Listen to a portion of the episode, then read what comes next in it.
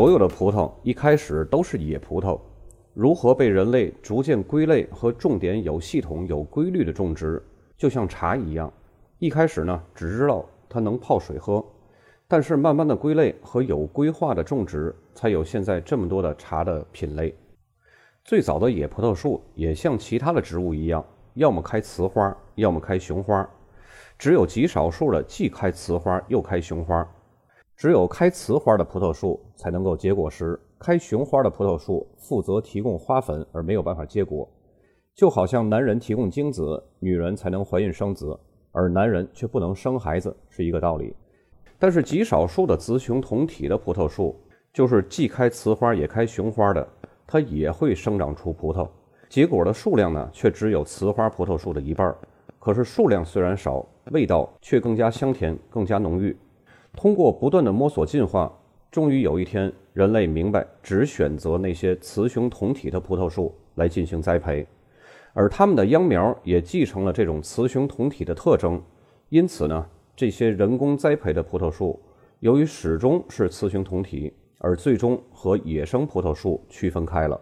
这种葡萄树在植物学的定义上是人工栽培变种。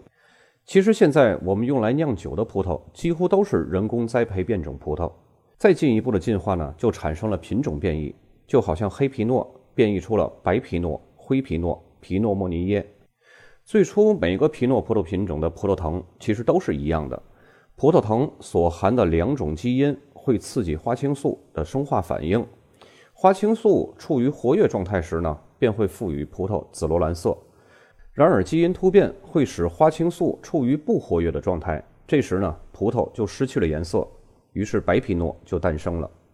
基本上所有的黑皮诺葡萄藤都有活跃和不活跃两个染色体的区域，每个染色体呢都含有色素基因。有时不活跃的染色体区域会替代活跃的区域，不活跃就是染色体不敏感。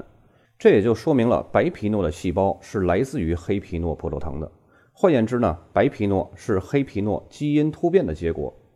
还有的进化呢是种类杂交，就好像赤霞珠，它是由品丽珠和长相思杂交变异出来的一个品种。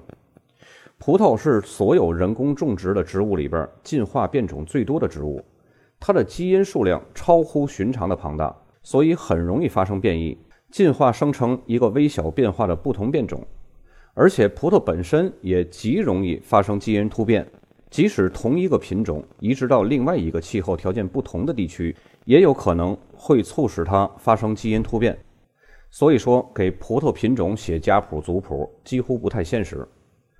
其实，所有的物种都是经过驯化和收编的。就像苏州的大闸蟹，我在苏州生活了十年，每到中秋时节呢，就是吃蟹的时候。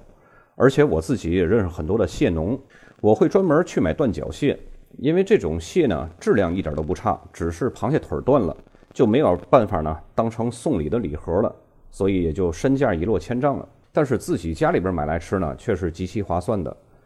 在阳澄湖啊，每年都会有蟹王比赛，就是选出当年出产的最大最重的蟹，